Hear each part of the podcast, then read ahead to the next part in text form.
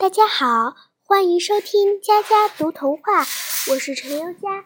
今天的故事名字叫做《小泥鳅为什么要长胡子呢》。一条小泥鳅从淤泥里冲出来，撞见一群小鲫鱼，嘻嘻，小小年纪就长起了胡子。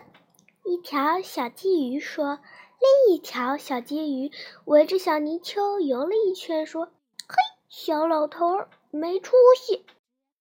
小泥鳅被小鲫鱼们说糊涂了，连忙从河底拾起一块蚌壳当镜子照了照，果然自己的嘴角边上长着几根小胡子。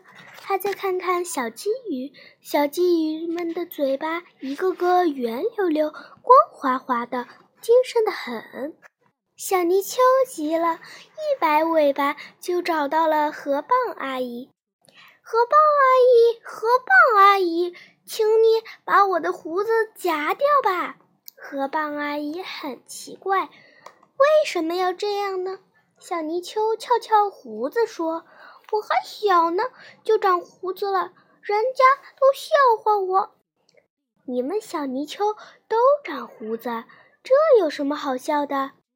河蚌阿姨认真的说：“岸上的小猫咪不也长胡子吗？那我们为什么要长胡子呢？”小泥鳅问。这河蚌阿姨回答不上来了。小朋友，你们能回答这个问题吗？我来解答。胡须可千万别夹掉呀！我的故事讲完了，欢迎下次收。